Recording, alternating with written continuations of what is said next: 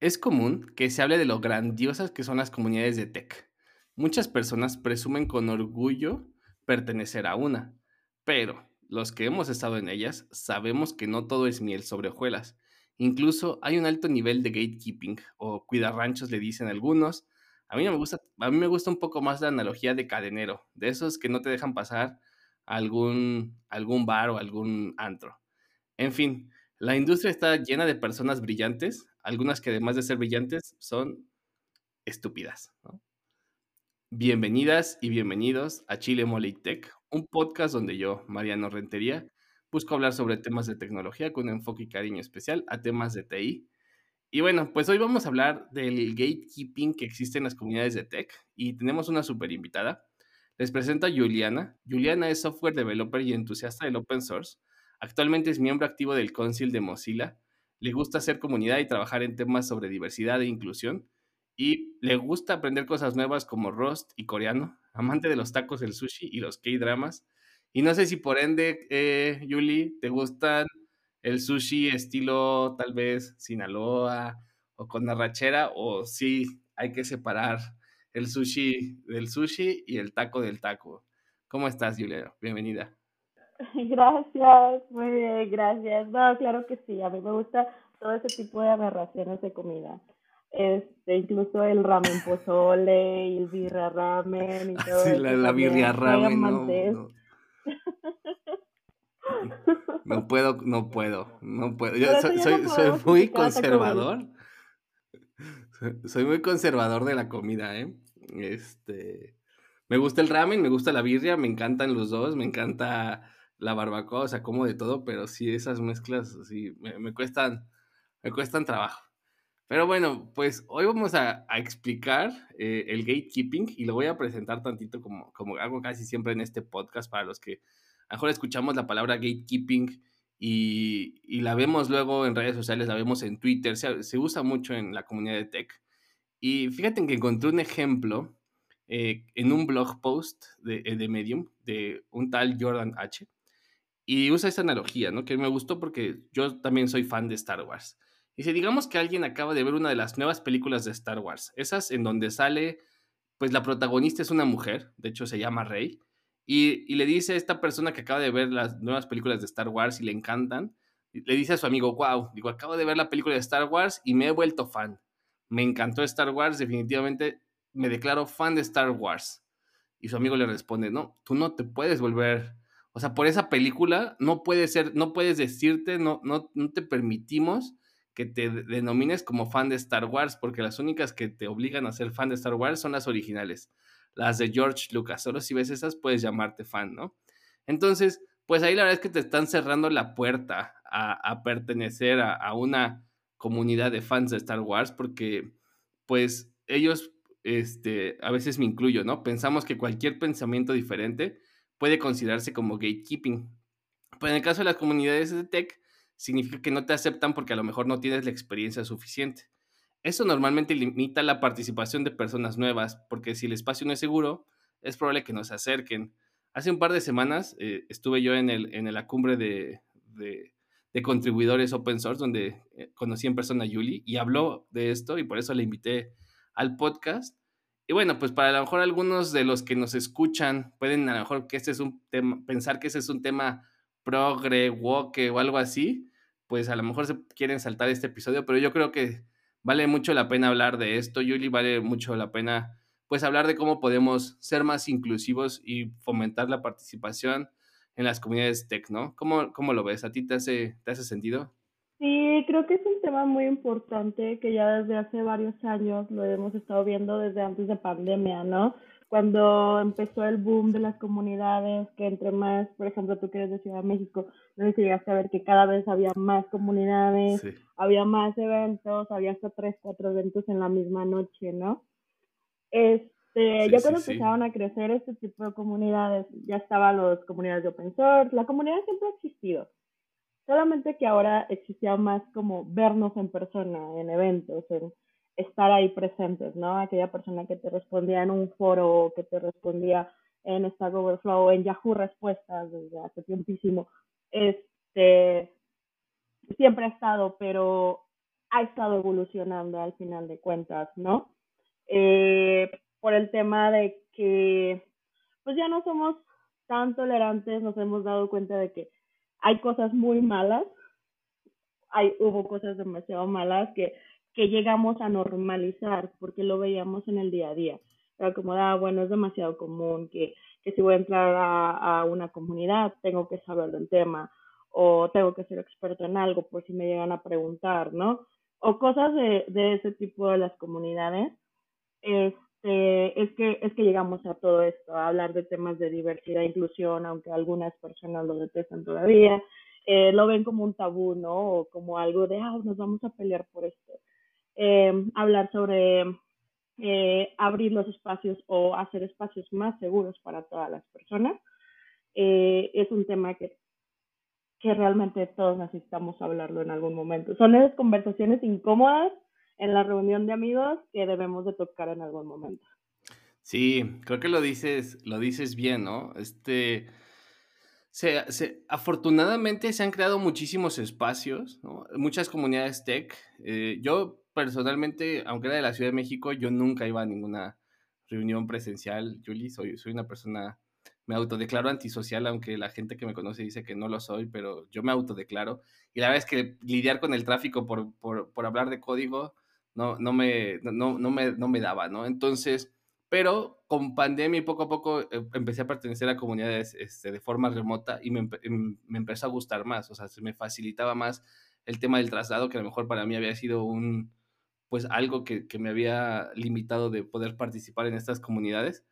Pero, pues sí, ya, ya que pertenezco a, a, una de ellas, sí he notado que a veces en estas comunidades pues existe el famoso gatekeeping, ¿no? Que es, tú no, tú realmente no, no, no mereces estar aquí, no mereces estar aquí y, y es común que, que, ocurra, ¿no? No es un tema genérico porque las comunidades son hechas de muchas personas, pero pues siempre habrá una, dos, tres, algunas que puedan fomentar este, este gatekeeping en ellas y que pues a veces lo que hacen unos pocos representa a muchos, ¿no? ¿Tú qué temas dirías o cuáles dirías que son los ejemplos más comunes de gatekeeping en las comunidades tech para al menos empezar a aterrizar este, este tema con la gente, ¿no? Uy, ha habido muchos temas, ¿eh? Desde ahorita hago veces de que lo que voy a contar aquí son, son historias de terror que me sucedieron a mí, que yo las viví, estando dentro de comunidades, porque pues yo soy muy activa en la comunidad Mozilla. ¿no? Este, y aparte era muy activa porque estaba en el chapter de Women Who Code. Mm. Entonces era una comunidad exclusiva para mujeres, para minorías, para personas no binarias, para comunidad LGBT, estaba abierta para todos, ¿no? Al final de cuentas. Y vaya que he vivido. De hecho, desde que estoy en comunidades aprendí que debo de separar mi vida profesional a, a lo que me gusta hacer en comunidades, ¿sabes? Eh, algún día quisiera vivir de open source, pero Hoy no. por el momento prefiero seguir manteniendo separada esa vida. Ajá, Hoy no prefiero alcanza. tener mi, mi trabajo bien y ya después, ahora sí, este, pues todo lo que hago en comunidades, es por lo que soy conocida. Este, pues ha habido muchos casos, por ejemplo, eh, ha habido casos en los cuales una vez tuvimos un evento en Ciudad de México y hubo una persona, la, las puertas siempre estuvieron abiertas para todas las personas, a pesar de que decían women, eh, hubo una persona que llegó, el tema que se estaba dando era acerca de Agile. Entonces, esta persona empezó a, hacer preguntas al speaker y llegó un momento que le hizo tantas preguntas que la speaker le llegó a decir, no, sabes que esta pregunta ya no te la puedo responder porque mi conocimiento no hasta allá, ¿no? La speaker toda respetuosa le responde y esta persona muy molesta le responde, es que tú eres el speaker, tú me debes de explicar. Y es como, wow, ahí, ahí fue donde nosotros saltamos y le decimos, a ver, espera, creo que vamos a detener esto. Eh, a mí los eventos de Women's Code yo sí era la garrotera básicamente porque yo era la que me paraba y decía, a ver, tenemos un código de conducta que tienes que respetar y se le da respeto a la persona que viene a presentar aquí, ¿no? Este, había cosas también donde hubo en una comunidad donde asistí yo, yo era, llegué a dar charla ahí, pero también fui asistente, y había una persona que ya entrando después de una o dos cervezas, esa persona se acercaba mucho a ti.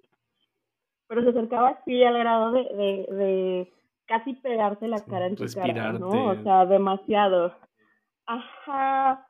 Entonces sí lo llegué a, a decir a las personas de la comunidad así de, oye, este, este vato se está acercando mucho, principalmente a las mujeres, ¿no? Porque no había sido la primera, ya había más chavas que habían este, hablado sobre esta persona.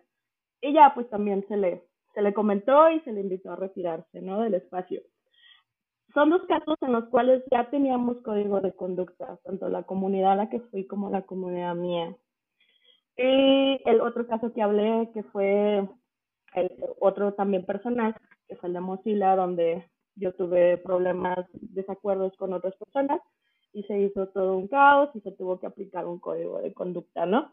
Que ahí fue donde básicamente aprendí lo que es un proceso de cómo aplicar un código de conducta tal cual. Porque estar dentro de la comunidad no nada más es decir, ah, mira, tengo aquí mi código de conducta, ¿no? Ok, está perfecto. Pero dime, ¿quién de tu comunidad lleva el proceso del código de conducta, no? ¿Cuál a dónde tengo que, a dónde tengo que llevar mi queja? ¿Con quién, quién va a dar seguimiento a mi caso? ¿Quién va a, a, a ser el mediador entre las personas? ¿O quién va a ser el garrotero en el evento? Tienes que tener como todo un proceso para hacer todo esto. Tú mencionabas ahorita el caso de, de lo de Star Wars, que normalmente le llamamos mansplaining, que no nada más lo hacen los, mujeres, los hombres o las mujeres. Al final de cuentas he visto muchos casos donde se hace todo con todos, pero principalmente en el área tech se le hace mucho a las mujeres, lamentablemente, ¿no? Que es como de, ah, bueno, si vas a aprender cierto lenguaje, a ver, cuéntame, no sé, qué, cómo funciona JavaScript, eh, cómo funcionan los null en JavaScript, ¿no? O sea, estás haciendo JavaScript y alguien dice, ah, mira, hizo un hola mundo en JavaScript, voy empezando la programación y casualmente es una persona, es una persona mujer. Y alguien le responde, ah, sí, a ver, cuéntame, ¿cómo puedes hacer esto con JavaScript? Y es como, a ver, espera, acabo de publicar que solamente hizo un hola mundo todavía, ¿no? Este, muchos casos de eso que tienen diferentes nombres existen y existen tanto en eventos presenciales como en los foros de la comunidad, como en los canales de comunicación de la comunidad y las personas que ahorita seguimos viendo que hay muchas personas que hacen esto, son las que más se molestan, ¿no? Eh, son aquellas personas, tú decías, es que tal vez es un tema muy progre, pero... le ponen esa etiqueta. Al final te das cuenta, sí, pero al final te das cuenta que las personas que se molestan por estas cosas son las personas que hacen eso, ¿no? es, es como de, bueno, ya, ya, ya no me vas a dejar divertirme, este, me voy a enojar contigo, porque ya no me vas a dejar hacer las cosas que que antes eran graciosas y después vimos, oye, esto no es gracioso, entonces ya me, me voy a enojar contigo y voy a cancelarte o voy a, no sé, voy a hablar mal de ti, te voy a exponer, te voy a todo, ¿no? Pero realmente creo que es importante hablar sobre este tema porque muchas de las comunidades lo necesitan. Sí. Eh, he estado en algunas comunidades donde he visto que no tienen algún proceso de código de conducta, no tienen un código de conducta y ha habido casos de acoso, eh, no, no acoso sexual, sino acoso de que están ah, hablando mal de una persona o están llenando de spam un canal solamente porque a la otra persona le caes mal y, y cosas así, ¿no? Y, y no sabes cómo reaccionar. Tú como dueña de la comunidad no sabes cómo reaccionar, no sabes qué puedes hacer. Lo único que puedes hacer, ah, bueno, lo voy a expulsar. Sí. Y esta persona va y empieza a decir, no, ¿sabes qué? la comunidad de JavaScript, de no aguanta nada. es bien fea, no aguanta nada porque me No son incluyentes, porque a mí no me incluyeron. Sí. Ajá, justamente, esos son los comentarios que puedes ya tocar. Sí, fíjate que, mm, insisto, ¿no? A, lo mejor ahorita, ahorita nos dices, o ¿cuántos años, cuántos años llevas tú trabajando o perteneciendo a comunidades, Julie? Yo empecé en el 2015 más o menos. pues ya, Empecé con la comunidad emotiva. Ya un buen, son siete años. Eh, ya ese es, ese es nivel senior, ¿no? Sí. Eh, y, y, fíjate que yo en la comunidad de PHP México, yo creo que llevo dos, tres años, tres años más o menos, como en 2020. Y, y cuando entré, no teníamos un código de conducta en general yo, yo, yo pienso que la comunidad tenía muy buena vibra, muy buena cultura, no era un tema que se necesitara, que se discutiera, que se platicara, hasta que por ahí empezamos a tener una situación, dos situaciones, y alguien dijo, es que las comunidades tienen códigos de conducta, y yo, ah, sí, como no conozco otra, pues no, no sé. Y resulta que sí, o sea, alguien lo trajo, lo discutimos y lo implementamos, y cuando lo implementamos, pues muchas personas se enojaron, ¿no? Este, estas personas, como tú dices, que, que dicen, híjole, ya, ya tienen una excusa para cancelarme por pensar diferente, porque en esta comunidad no aceptan, eh, pues, debatir o discutir incluso. Y ha habido personas que se han molestado mucho, ¿no? Que se han molestado mucho porque, porque han, sido ya, han, han recibido llamadas de atención de parte de la comunidad por, por a lo mejor no, no seguir el código de conducta.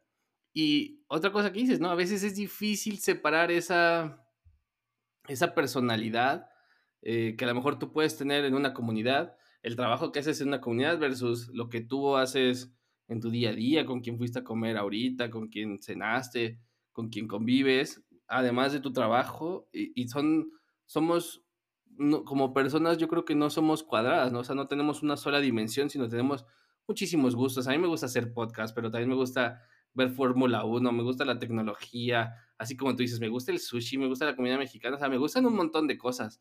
Y en muchas de esas cosas que hago, pues en algunas puedo no ser perfecto, ¿no? O no, o no ser, no comportarme de una, una buena forma, ¿no? La verdad, la, puede pasar. Porque también pues, soy un humano, soy emocional, este, etcétera, ¿no? Pero, pues la verdad es que sí, algunas personas te platicaban, ¿no? Del, código de conducta de la comunidad PHP, se han salido de la comunidad han, decidido que no son aceptados. Y yo creo que esto, Julie, lo que a lo mejor puede terminar haciendo es que creen otras comunidades, ¿no? Que creen otras comunidades que a lo mejor pueden ser más extremistas, ¿no? Vamos a decir, menos incluyentes tal vez, y, que a lo mejor atiendan a este tipo de, pensamientos que se vale. Pero, pues creo que por ahí decías una cosa en tu charla del, del, del, del, COS, ¿no? Que el ser, que el no ser gatekeeping en una comunidad tampoco significa que tienes que aceptarlo todo, ¿no? O sea, que también hay un tema como de un, como un derecho de admisión y, y un, también un tema de colaboración, ¿no? O sea, tampoco es aquí, pues, bienvenidos y todos pueden hacer lo que quieran, o sea, si no, no somos incluyentes, pero tampoco somos, este, no, no, no por eso me tengo que dejar golpear, qué sé yo, ¿no? Alguien decía, no por eso tengo que poner el otro cachete, si no me puede hacer uno, no por eso tengo que, poner el otro, ¿no? No sé, ¿qué opinas de esto? Sí, em, aquí es importante eh, tener en cuenta que cuando creas una comunidad, ¿qué es lo que quieres hacer con la comunidad, no? Es como de, ah, bueno, em, vamos a, vamos a hacer una comunidad, vamos a hacer eventos, vamos a tener canales, vamos a tener todo, donde la gente se pueda reunir a hablar sobre JavaScript. Ok, eh, vamos a hablar de JavaScript o de PHP o de cualquier lenguaje. ¿Y qué es lo que quieres de tu comunidad, no? ¿Qué, qué, tú como persona, ¿qué, ¿qué es lo que esperas de las demás personas? Si tú dices, ah, bueno, vamos a hacer una comunidad que nos guste compartir, yo por lo menos espero, en mi caso, yo por lo menos espero un lugar donde todos podamos expresarnos sin insultar a nadie y respetarnos entre nosotros, ¿no?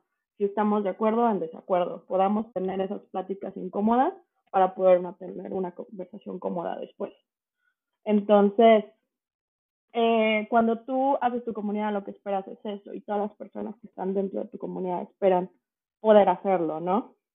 Y estas personas que esperan a que pongamos el otro cachete, pues obviamente no les va a gustar. Este, porque pues esperan que la persona se deje, la persona permita que lo estés insultando y, y eso va mucho a temas de personalidades y dices, ok, no hay problema, pero nosotros tenemos reglas y estás en una comunidad donde mantenemos estas reglas y si tú no las respetas, pues vamos a, a tener que sacarte, ¿no? A invitarte a salir, básicamente, ¿no? Para que no me escuche tan fácil como te invitamos a salir, por favor. ¿Por qué? Porque al final vas a, vas a, vas a destruir la armonía que tenemos aquí, vas a, vas a terminar con todo aquello eh, que tenemos bien, que podemos tener una plática bien y vamos a estar en conflicto solamente porque tú estás echando, como se dice en el polo, ¿no? Le estás poniendo más leña al fuego para que esto arda. Y no es el caso, por lo menos yo no espero eso de, de alguna comunidad donde yo esté. Yo estaría presente en una comunidad donde sí haya este respeto y por lo menos yo saber a que si alguien me está acosando, me está insultando, donde yo me sienta mal, pueda, pueda saber hacia quién dirigirme. Eh, el tema del derecho de, de, um, ¿cómo se llama? ¿Cómo se me fue la palabra? de admisión. El derecho de admisión, perdón, sí. Uh, me dio mucha risa la primera vez que lo escuché, lo escuché en la comunidad de J4 Guanatos, es una, es una de las primeras comunidades que yo conocí aquí en Guadalajara, y eh, ellos lo, lo dicen, ¿no? Lo dicen perfectamente. Al final nosotros somos una comunidad, ¿no? Este, que nosotros estamos formando, y al final nos vamos a reservar el derecho de admisión. ¿Por qué? Porque nuestras reglas son sencillas y si tú no las sigues, quiere decir que alguien está mal, ¿no? Y si somos muchos contra uno, entonces quiere decir que tú estás mal. Este, entonces sí, una comunidad no tiene, sí es muy abierta como open source, como el software libre, pero también tiene sus reglas y todos tienen que tener sus reglas. Eso, eso es como lo importante. Es, es como en el open source. Tenemos un repositorio, un proyecto donde queremos colaborar todos. Ok, pero para poder colaborar en un proyecto open source, tenemos que saber que hay personas de la comunidad que tienen derecho de antigüedad y que ahora ya son revisores. Esto es pull request, ¿no? Sí, claro. Este, esas personas que ya, ya tienen el derecho de antigüedad y han trabajado con la comunidad y la comunidad ha fluido muy bien, llega otra persona nueva y empieza a generar ese caos. Entonces, por muy open source que sea, por muy abierto que sea el proyecto, no vas a permitir que esta persona te genere todo un caos en tu código, con las personas que te están apoyando, solo porque una persona está generando como todo ese tipo de caos. Y ya hablar de caos no estamos hablando de, ah, este, uh, fíjate que te dije feo, ¿no? O cositas así. O son cosas que, que se llevan entre ellos, ¿no? No, ya genera un caos, es que ya estés insultando a la otra persona, ya estés dirigiéndote, este, acosándolo, eh, denunciándolo sobre algo que hiciste, que crees que hiciste mal, o por ejemplo, es que, o cosas tan sencillas que nosotros decimos, ah, es que esto es algo muy sencillo de hacer. No, Juan, no es sencillo. Yo no sé de código, voy aprendiendo. Así que creo, que, creo, que también aquí en, esta, en este tema entra mucho el tema de la comunicación asertiva que tienes que tener con las personas. Porque es cuidar mucho lo que dices y cómo lo dices. Porque si estás en un foro, se puede malinterpretar. Si estás en persona, ok, no se malinterpreta tanto, pero tal vez se siente mal la persona porque, ah, bueno, yo puedo llegar contigo, oye, Mariano, fíjate que hice mi primer pull request en un proyecto open source de PHP. Y me dices, no, Julián, es que eso es bien sencillo de hacer. Y yo así de, wow, Mariano, espérate, yo no sé PHP. Lo estoy intentando, ¿no? No me digas que es sencillo. Claro. Entonces, sí, creo que ah, hay que, cuando tienes una comunidad, hay que, hay que respetar como este tipo de cosas y aprenderlo. Y no es como de, ah, es que lo vamos a saber más porque hicimos una comunidad. No, una comunidad empezando y se puede ir aprendiendo al día a día conforme a los casos que vas viviendo, ¿no? Que vas presentando en tu grupo, que vas presentando en tus eventos. Y eso dices, ah, bueno, sabes que ya me pasó esto, no quiero que me vuelva a pasar. ¿Cómo puedo prevenirlo para la siguiente? ¿No? Si ya tienes, no sé, tu código de conducta y todo, bueno, y aún así me pasó esto, ok, a ver, ¿qué puedo hacer o qué podemos hacer los que representan la comunidad o los que son encargados en ese momento para que eso no vuelva a pasar? Sí, y, y te iba a decir, ¿Cómo recomendarías tú que se puede evitar el gatekeeping en las comunidades de tech? ¿Es el código de conducta la, la, la, solución maestra o hay otras cosas que, que tienen que ocurrir, Yuli?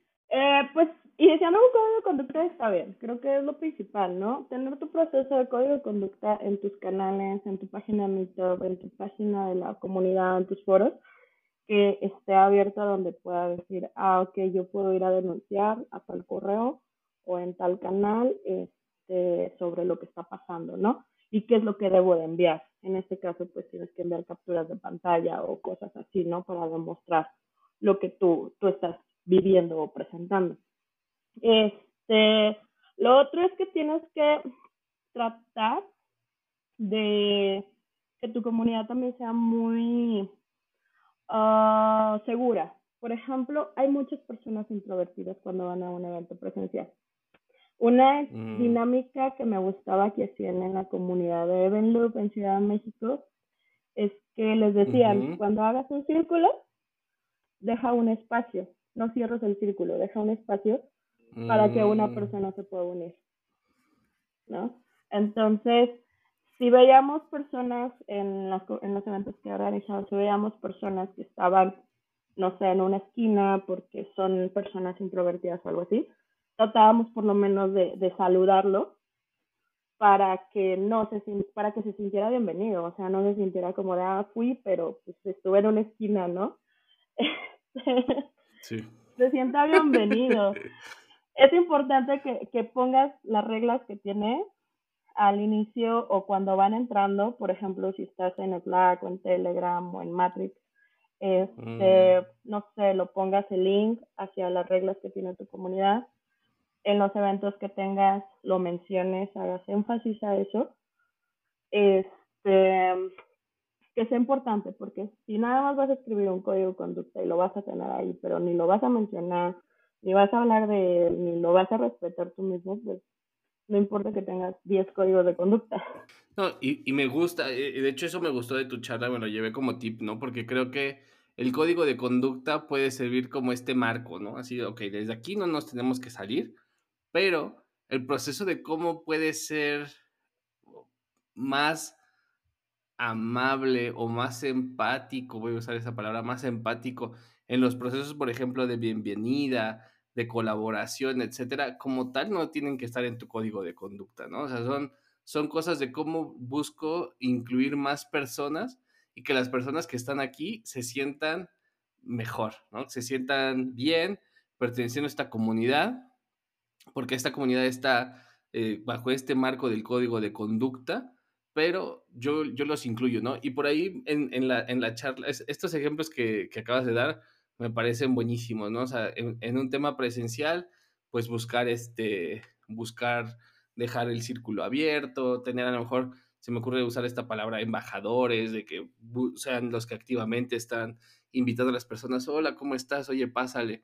Que, que yo creo que, voy a usar una analogía horrible, ¿no? Pasa, lo veo luego a veces en, en, estas, en estos lugares de las películas como como los círculos de, adicciones, ¿no? En donde buscas que la gente participe activamente, porque si fue, o sea, si ya, ya recorrió parte del camino, ¿no? Que era, pues, ingresar al lugar, ¿no? Ingresar al evento o llegar al Slack, llegar al Telegram, este, ahora, ¿cómo hago que ya que estás aquí, te la pases bien o que al menos convivas, ¿no? Y, ya tú puedes juzgar después, fue lo tuyo, no fue lo tuyo, pero en base de que realmente lo experimentaste, tuviste la experiencia completa y no solamente pues estuviste como mero observador, ¿no? Sino que la, comunidad, y eso me gusta mucho, ¿no? O sea, el gatekeeping no solamente se trata de cómo no entras, sino cómo a lo mejor una vez que entras, cómo puedes estar más, más involucrado o tener en lo mayor posible tu, tu estancia, ¿no?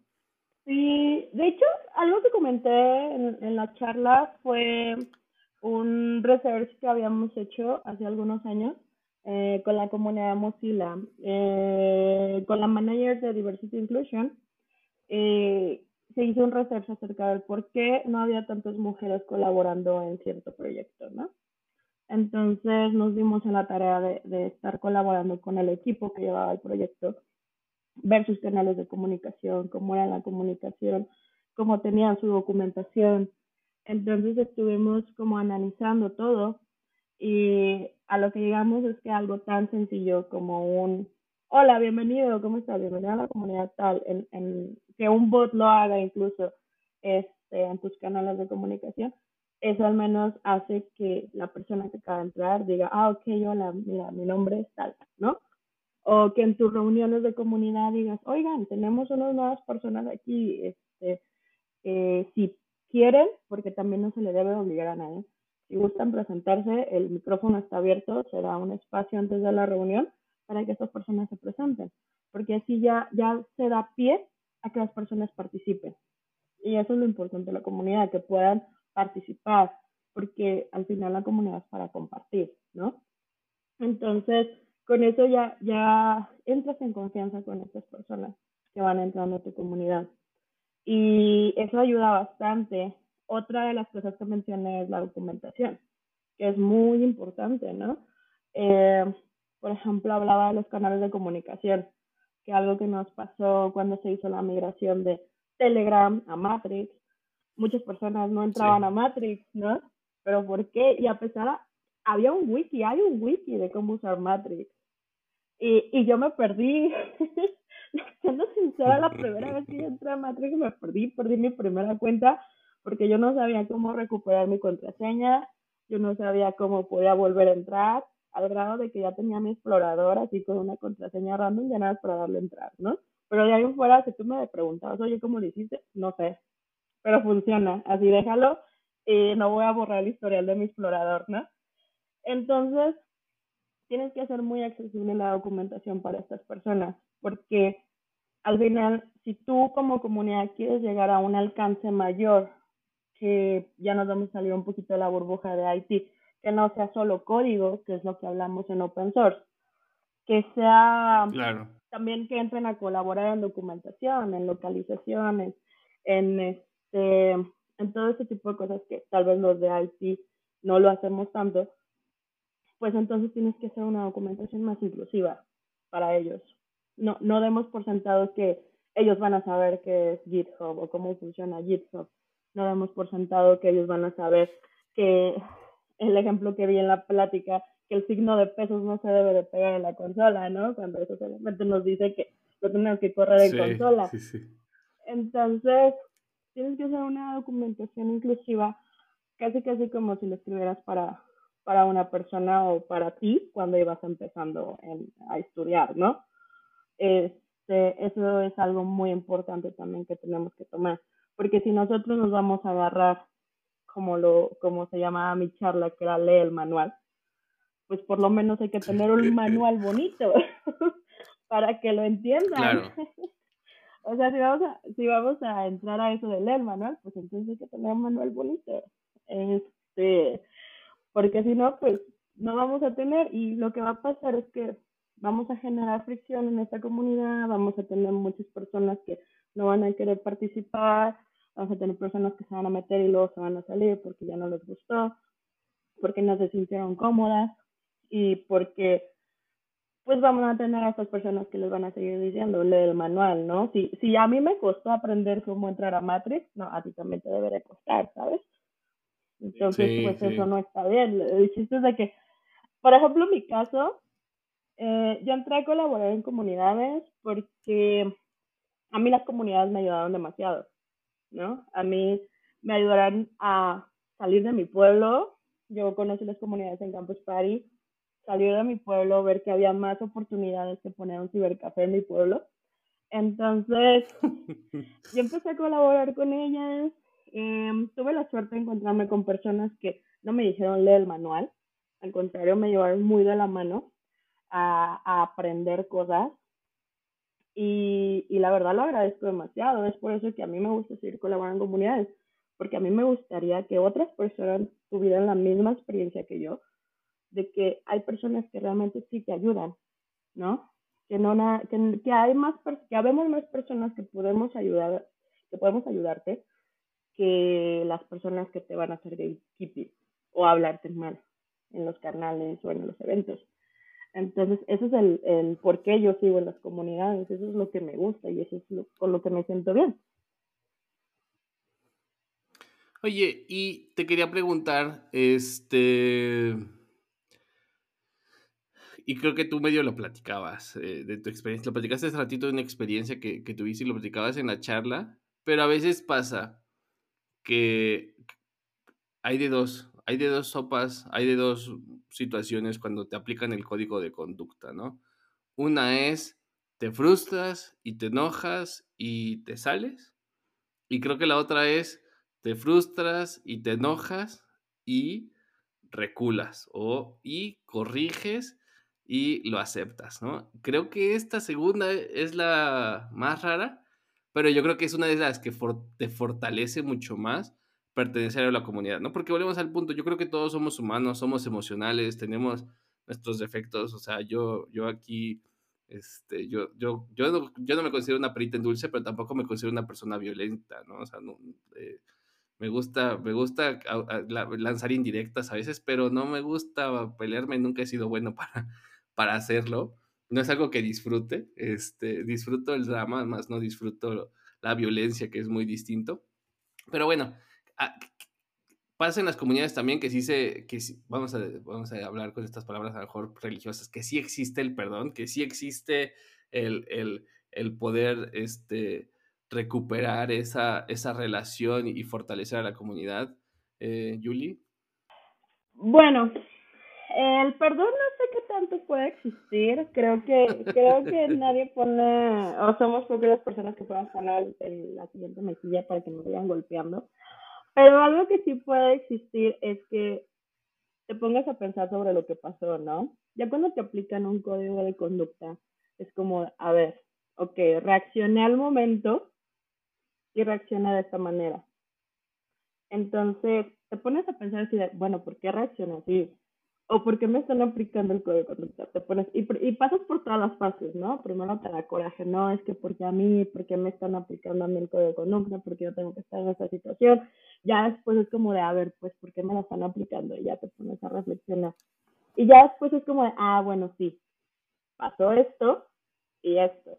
Y ya después es como de, ah, no, la verdad no me va a llevar bien, pero por lo menos podemos seguir colaborando de una manera más tranquila, ¿sabes?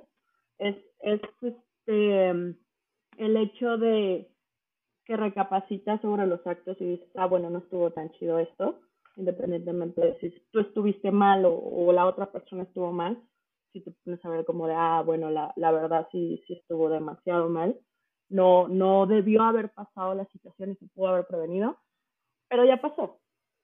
Entonces, ¿qué es lo que podemos hacer? ¿Sabes qué? Vamos a colaborar en paz no vamos a ser amigos, pero estamos en un proyecto. Y si te gusta la causa, y si te gusta la comunidad, y si te gusta estar ahí, vas a tratar de llevarlo lo más ameno posible, ¿no?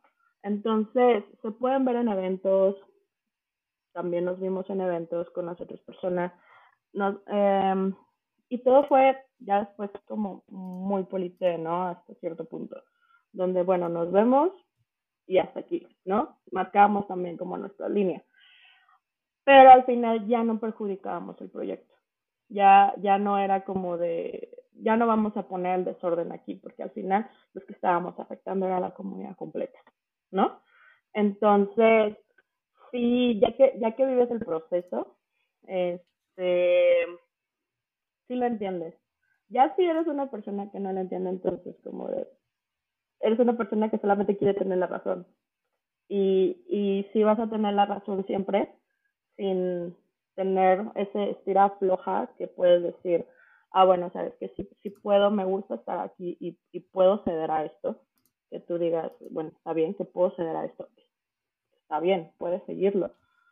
Y ya si la otra persona continúa haciendo esto, ya en lugar de ponerte al tú por tú, simplemente otra vez llegas a, a, al proceso del código de conducta y ya se lo van a aplicar solamente a una persona, porque tú ya no reaccionaste, tú simplemente viste que estaba volviendo a pasar y preferiste hacerlo ahora sí por el camino del bien. Me gusta, me gusta. Te iba a preguntar, eh, con todo y todo, Yuli, ¿te gusta pertenecer a comunidades tech? ¿Es algo que tú recomiendas activamente? O sea, si alguien te encuentra por la calle y eh, eh, en una conferencia como yo te encontré, este, y a lo mejor nunca perteneció a una comunidad tech, ¿tú les recomiendas pertenecer a, las comunidades tech? ¿Es algo, ¿Es algo padre o es algo que a lo mejor, no sé, que no recomiendas? es algo que sí recomiendo, principalmente si vas saliendo de la universidad, ¿no? A todas aquellas personas que van saliendo a la universidad, les puede ayudar mucho en su proceso cuando vayan a entrevistas, porque es como de, oye, necesitamos tres años de experiencia en React. Bueno, no he trabajado y no me han pagado por eso, pero tengo tantos proyectos con colaboraciones, ¿no? Este, sí. Conoces demasiadas personas. Yo conozco personas extraordinarias eh, por estar en comunidades y, he aprendido bastante de esas personas. Eh, no importa si ya eres un senior, creo que estar en contacto con otras personas es para las personas que somos introvertidas. Es lo mejor, ¿no? Porque empiezas a hablar de lo que te gusta. Y tal vez ya de ahí pueda salir de la burbuja tech de, ah, bueno, voy a conocer a otras personas. Este, que es algo que también a mí ya me pasó. Yo empecé con el área tech y terminé en eventos de hacktivismo, que tú dices, ¿qué? ¿Cómo, llegué aquí, no? Este, sí, sí, sí. Entonces, yo sí lo recomiendo demasiado, que si tienen alguna comunidad a la cual se quieran unir, únanse, pero eh, si ven que no tiene código de conducta, yo creo que esa sería mi primera aportación a alguna comunidad nueva, ¿no? A la que vaya a entrar. Como, oye, no tienes una, pero yo te puedo ayudar a, que tengamos uno, ¿no? Este, y, y para eso dices, ah, tengo que ser experto. Realmente yo no soy experta, yo, yo lo que estoy platicando, pues como dije, es algo que ya lo, lo he aprendido estos siete años que he estado en comunidades, pero algo que sí les puedo recomendar es que ya hay más documentación sobre esto. Por ejemplo, eh, hay un link que, te compartí donde habla sobre qué está pasando en comunidades open source. este, me agrada mucho eso porque se habla sobre de todos lados de, de participación, sobre diversidad e inclusión, sobre cómo manejar una comunidad, sobre cómo manejar los foros, sobre todo eso. Eso es muy, muy, muy padre. Está la guía de participación comunitaria Mozilla, está en español, que eso es algo también muy importante, que si tenemos documentos en inglés, no demos por sentado que todos saben inglés a pesar de que es un área TI, que sí lo necesitamos y lo requerimos, pero habrá personas que todavía no saben bien inglés, entonces si puedes localizar tus documentos en español, qué mejor. Y hay otro que puse que también les puedo... Ah, hay una ORG que se llama Open Source. Y ahí hay demasiados proyectos open source a los cuales pueden contribuir y, pueden apoyar. Pero lo que me gusta es que tienen como cómo hacer tu comunidad, básicamente. Cómo hacer tu comunidad open source. Traen como los lineamientos, cómo puedes ayudar a las personas, este, cómo puedes invitarlas. Entonces, tiene como mucha información, estos links, que les pueden ayudar tanto a ser participante en una comunidad como a crear tu propia comunidad, ¿no? Entonces, si vas a hacer incluso un proyecto open source, por ejemplo, a Mariano tiene una empresa y quiere hacer su proyecto open source, bueno, ¿cómo hacer tu comunidad? Ahí viene el manual, el manual completo.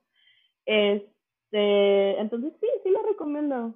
Si, si son desarrolladores senior, no importa, si son introvertidos, créanme que van a ser muchísimos amigos.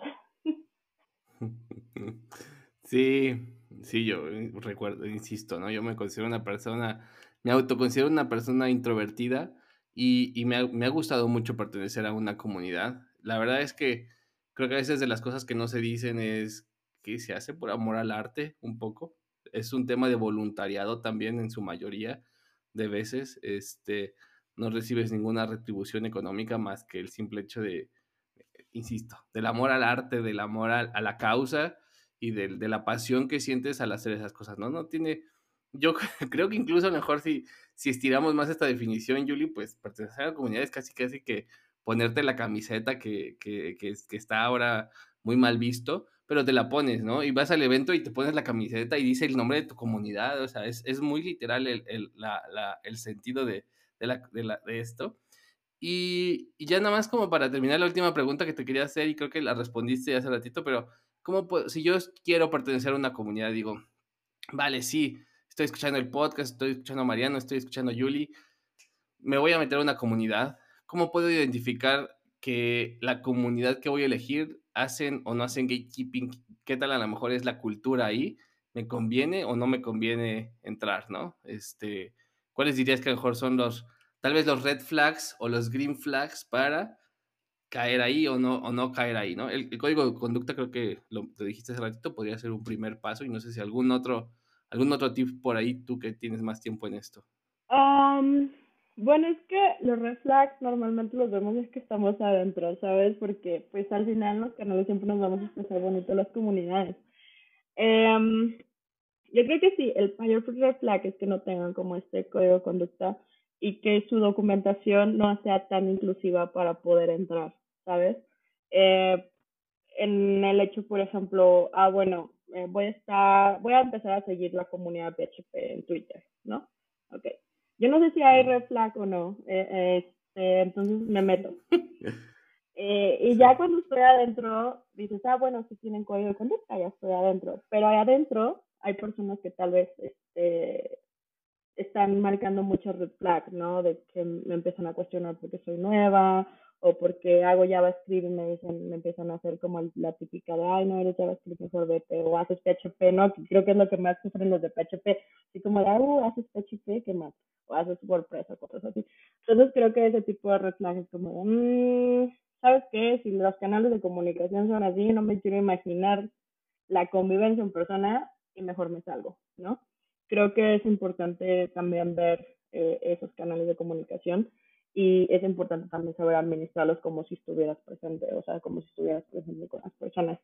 Porque si no, pues quien quiera que vaya a entrar se va a salir luego, luego. Y va a decir, no, mejor no participo aquí, ¿no? No me interesa.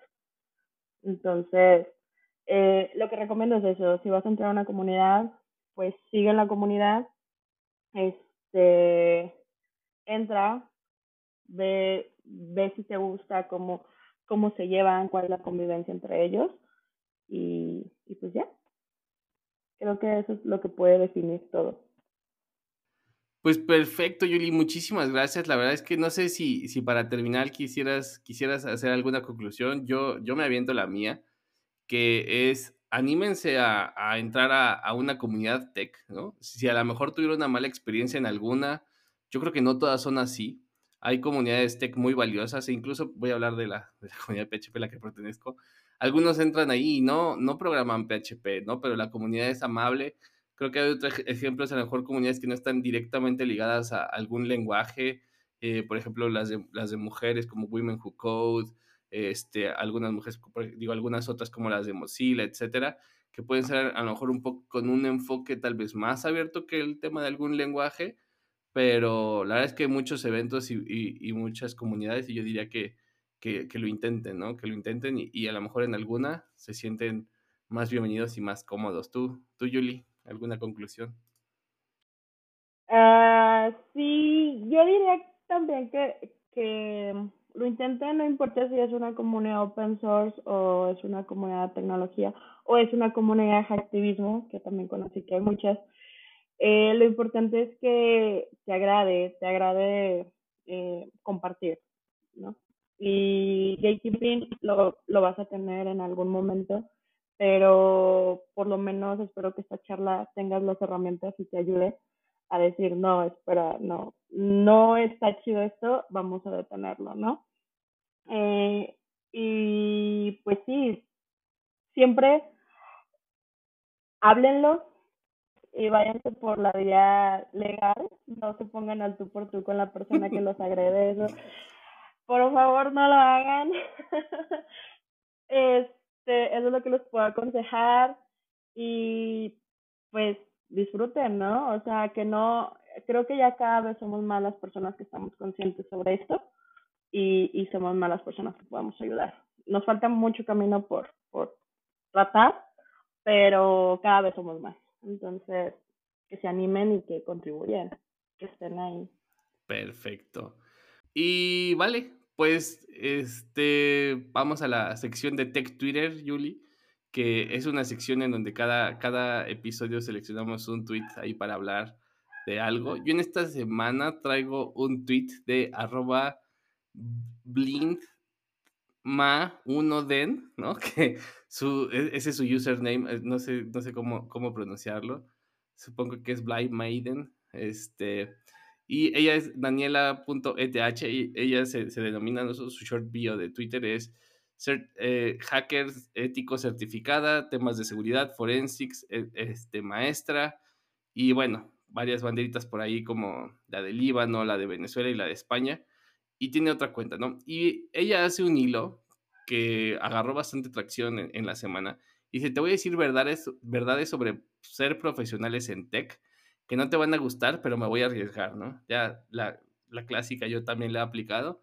Este, pero me gusta mucho el contenido del hilo, ¿no? Habla de temas de, por más que te digan que no, el título universitario sí va a ser considerado, o los estudios universitarios, pero tampoco que eso te limite a no querer arriesgarte a estudiar a lo mejor en un bootcamp si tú te esfuerzas, ¿no? O sea, como que son, voy a decir, polémicos, pero a veces, oye, esto te va a pasar, pero que eso no te limite de intentarlo, ¿no? Entonces son varios puntos por ahí que Daniela menciona, está el tweet aquí en las, en las, notas del episodio, igual que todos los links que, que, que, que Yuli menciona y que, mencionó.